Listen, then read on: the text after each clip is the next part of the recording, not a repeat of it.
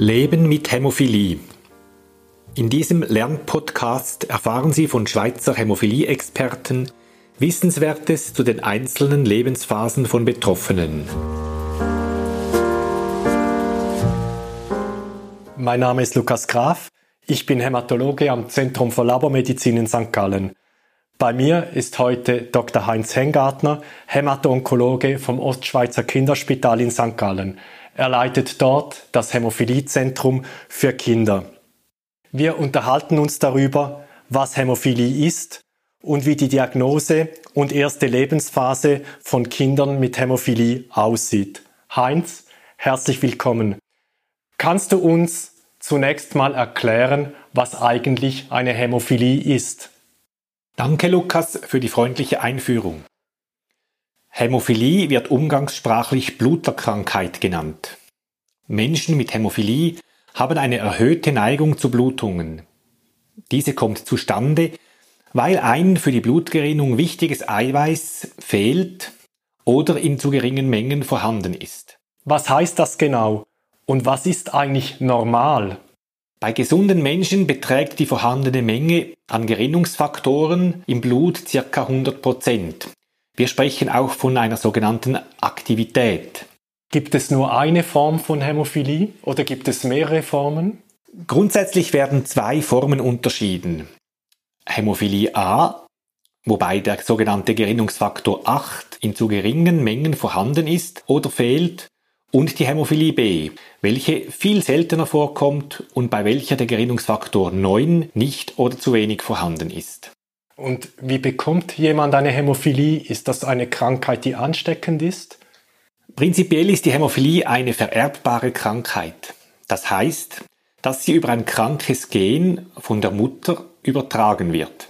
Bei jedoch circa einem Drittel aller Hämophilen handelt es sich um eine neue, sogenannte spontane Genveränderung oder Mutation.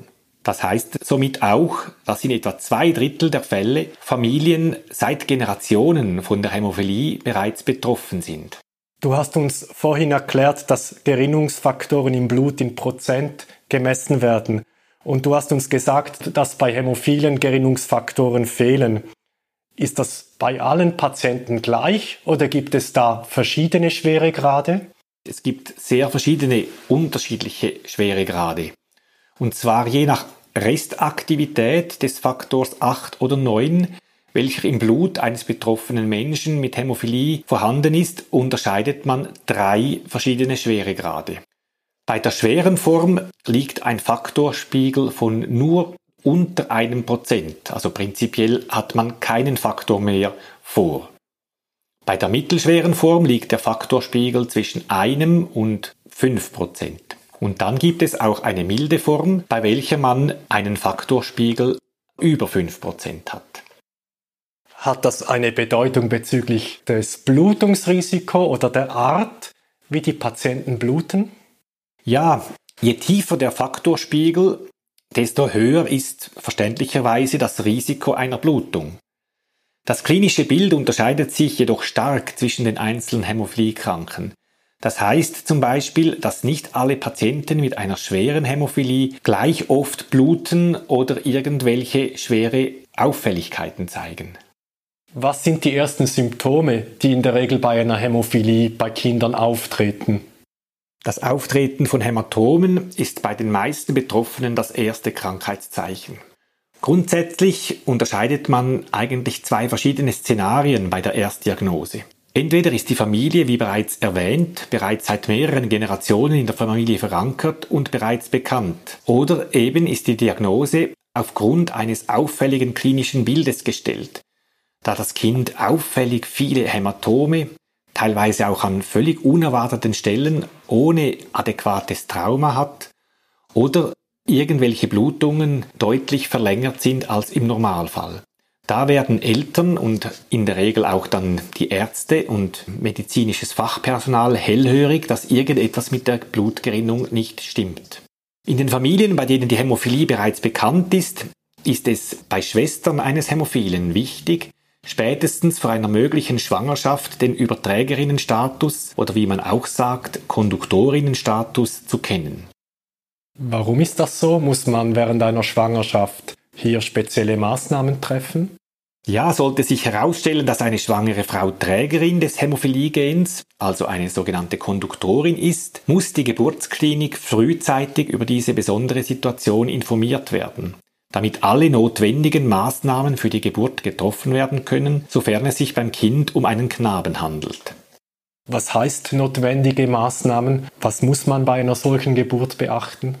Falls es keine absehbaren gynäkologischen und oder geburtshilflichen Komplikationen gibt, kann die Geburt sogar spontan normal ablaufen und ein Kaiserschnitt ist eigentlich nicht a priori geplant. Es ist aber wichtig, dass geburtshilfliche Instrumente wie die Zange oder die Saugglocke bei Kindern mit Hämophilie unbedingt vermieden werden sollten, da dabei natürlich ein besonders hohes Risiko einer Gehirnblutung beim Neugeborenen auftreten kann. Wie sieht es denn aus, wenn in der Familie noch gar keine Hämophilie bekannt ist, wenn nicht bekannt ist, dass das Kind eine Hämophilie hat? Ja, das ist natürlich eine ganz andere Situation, wenn bei einem Knaben erstmalig in einer Familie Diagnose einer Hämophilie gestellt wird.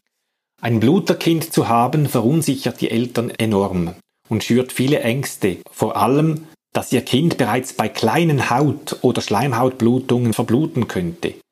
Dies trifft glücklicherweise nicht zu. Da ist eine ganz gute Beratung in einem Hämophiliezentrum enorm wichtig. Mit einer intensiven Auseinandersetzung mit der neuen Situation ein hämophiles Kind zu haben, sollen unbegründete Ängste abgebaut und Vertrauen in den Umgang mit dem kleinen Kind vermittelt werden. Ich kann mir vorstellen, dass in einer solchen Situation bei den Eltern wirklich viele Fragen und Ängste vorhanden sind. Wie gehst du das an? Was teilst du den Eltern mit? Es ist ganz wichtig, den Eltern mitzuteilen, dass die Diagnose nicht bedeutet, dass das Kind jetzt das ganze Leben lang auf alles verzichten muss. Eine gute Planung und vor allem eine rechtzeitige Therapie, die es glücklicherweise gibt, ermöglichen heute den Bluterkranken ein fast normales Leben zu führen. Somit sollte auch die Krankheit keinen übermäßigen Einfluss mehr auf die Familiendynamik haben. Die Behandlung mittels regelmäßiger Substitution des fehlenden Gerinnungsfaktors, die sogenannte Prophylaxe, bietet einen guten Schutz vor Blutungen. Müssen die Eltern anderen Betreuungspersonen mitteilen, dass das Kind Hämophilie hat oder soll man das besser nicht machen? Ja, das macht sicher Sinn. In jeder Altersklasse sollen alle Personen, die den Alltag mit dem Hämophilie-Kind teilen, sei es Großeltern, der Babysitter, Kindergärtnerin oder der Lehrer oder auch zum Beispiel der Pfadi oder Jugileiter, über die besondere Situation aufgeklärt sein. Jedoch ganz wichtig, natürlich nicht, dass das Kind deswegen stigmatisiert wird. Alle Kinder mit Hämophilie haben auch einen Notfallpass. Dieser beinhaltet wichtige Informationen wie Diagnose, Kontaktpersonen und Nummern und auch die Dosierung eines Medikamentes für die verschiedenen Notfallsituationen. Ist das Risiko eines Kindes zu bluten schon von Beginn an immer gleich groß oder gibt es Veränderungen in den Lebensphasen? Wie sieht das beispielsweise im ersten Lebensjahr aus? So in den ersten sechs bis neun Lebensmonaten verbringen die Säuglinge ja die meiste Zeit liegend und haben somit noch kein großes Verletzungsrisiko. Trotzdem können aber Blutungen auftreten, beispielsweise nach der ersten Impfung, meistens im Alter von zwei Monaten, oder zum Beispiel auch bei einer schweren Entzündung wie einer Angina oder einer Lungenentzündung. Wie sieht das aus, wenn das Kind mobiler wird, wenn es zum Beispiel zu krabbeln beginnt? Wenn das Kind mit Krabbeln beginnt, so mit sieben, acht, neun Monaten, steigt die damit verbundene Verletzungsgefahr und vor allem oberflächliche Hämatome treten häufiger auf. Um ein Gefühl dafür zu bekommen, welche Verletzungen oder Blutungen ärztlich versorgt werden müssen, ist es ratsam, anfänglich noch bei jeder Blutung das Hämophiliezentrum im Spital aufzusuchen. Siehst du dann die Kinder nur bei Blutungen oder siehst du sie auch sonst regelmäßig zu Untersuchungen? Im ersten oder auch im zweiten Lebensjahr sehe ich die Kinder sicher häufiger als vielleicht später. Da kommen die Eltern mit vielen Fragen, mit neuen Situationen, die sie mit uns im Kinderspital besprechen möchten. Im ersten und zweiten Lebensjahr sollen Kleinkinder dann aber im Abstand von drei Monaten auch ärztlich untersucht werden. Die Konsultationen ermöglichen zudem eine gute Beratung und Betreuung der Eltern, die dann auch zunehmend sicherer werden im Umgang mit ihrem hämophilen Sohn.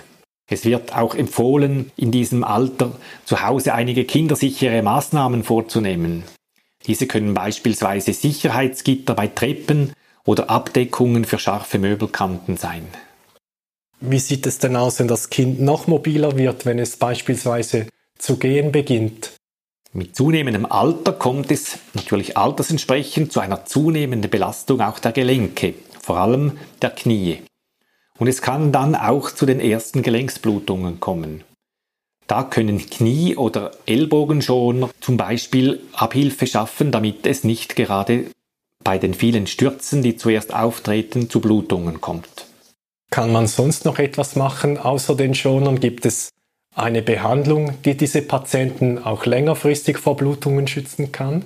Es wird empfohlen, bei schweren Hämophilen im Verlauf des zweiten Lebensjahres, so eben wenn sie ihre ersten Gehversuche machen, stürzen und größere Hämatome auftreten, oder sowieso spätestens nach einer ersten Gelenksblutung eine sogenannte prophylaktische Gabe eines Faktorpräparates beginnen.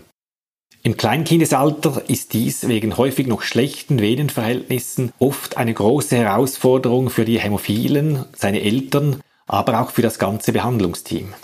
Wie sieht das später aus? Kinder, die ja dann im Schulalter sind, die sind ja oft sehr aktiv, machen Sport, tollen herum. Was ergeben sich da für Konsequenzen bei einem Patienten mit Hämophilie? Ja, das Verletzungsrisiko steigt leider mit dem Alter. Hämophile Kinder wollen wie alle anderen gerne aktiv sein und beispielsweise auch Fußball spielen oder an anderen sportlichen Aktivitäten teilnehmen, um ihre eigenen Grenzen auszutesten. Dabei ist es wichtig, dass die Eltern einerseits möglichst versuchen, die Stärken ihres Kindes zu fördern und andererseits dem Kind aber auch klar machen, dass es eben doch Grenzen gibt und wie man sie erkennt. Ich empfehle den Eltern zum Beispiel auch immer wieder in diesem Alter irgendwelche Sportarten schmackhaft zu machen, die eben etwas gelenksschonender sind, wie zum Beispiel Schwimmen oder andere Wassersportarten oder auch das Velofahren. Ich möchte gerne nochmals auf die Therapie ein bisschen detaillierter zu sprechen kommen. Kannst du uns nochmals erklären, wie eine Faktorensubstitution aussieht? Ja, wie ich bereits gesagt habe, wird eine prophylaktische Faktorsubstitution in der Regel zwischen dem ersten und zweiten Lebensjahr begonnen. Manchmal auch nach der ersten Gelenksblutung. Die Substitution des fehlenden Faktors ist nach wie vor der Standard für die prophylaktische Behandlung von Patienten mit schwerer und mittelschwerer Hämophilie. Meist wird mit einer intravenösen Injektion pro Woche begonnen. Die Prophylaxe wird zu Beginn häufig im Hämophiliezentrum durch den Hämatologen oder eine qualifizierte Pflegefachperson durchgeführt. Durch verschiedene Pharmafirmen organisiert gibt es aber auch die Möglichkeit einer sogenannten Heimbehandlung durch eine qualifizierte Pflegefachfrau, welche die Kinder zu Hause behandelt. Da gibt sich ja auch eine gewisse Abhängigkeit, wenn Fachpersonen hier immer wieder involviert sind gibt es auch die Möglichkeit, dass die Eltern diese intravenösen Injektionen selber erlernen oder später auch das Kind diese Technik selber erlernen kann? Ja, durch die Schweizerische Hämophiliegesellschaft, die gut etablierte Patientenorganisation in der Schweiz, werden zusammen mit den einzelnen Hämophiliezentren für Eltern und Jugendliche regelmäßige Schulungen angeboten. In diesen Schulungen, welche wir auch Stechkurse nennen, wird die Selbstinjektion gelernt. Kannst du uns vielleicht nochmals erklären, du hast jetzt von Prophylaxe gesprochen. Lassen sich mit dieser Prophylaxe alle Blutungen verhindern?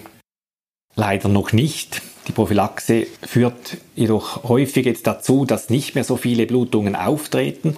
Aber natürlich bei adäquaten Traumata oder auch bei Unfällen, die auch bei hämophilen Kindern auftreten können, treten immer auch wieder Blutungen auf. Was muss man machen, wenn solche kleineren Blutungen auftreten? Was empfiehlst du da? Kleine Hämatome der Haut oder ebenso blaue Flecken, kleinere Schnitte und Schürfwunden benötigen auch bei Blutern meist keine spezielle Maßnahme und heilen sogar oft von alleine.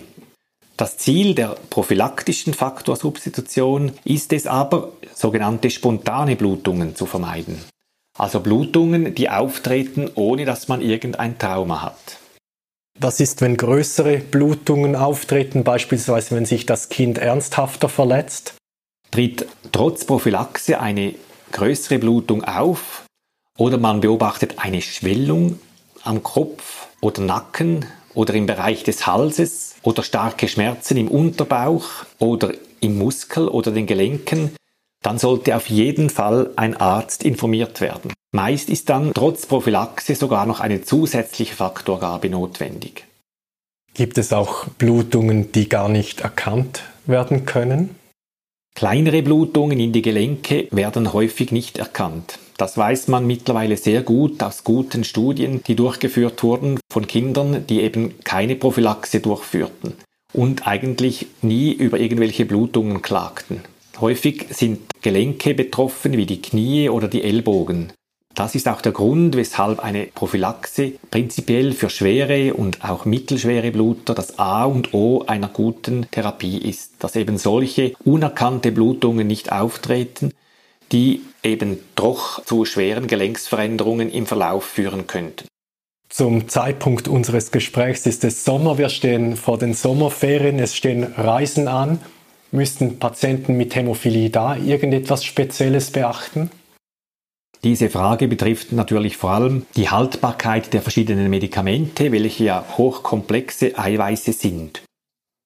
Dank moderner Aufbereitung der Faktorkonzentrate bleibt das Produkt bei Raumtemperatur und auch mehrere Grade darüber über mehrere Wochen bis Monate stabil.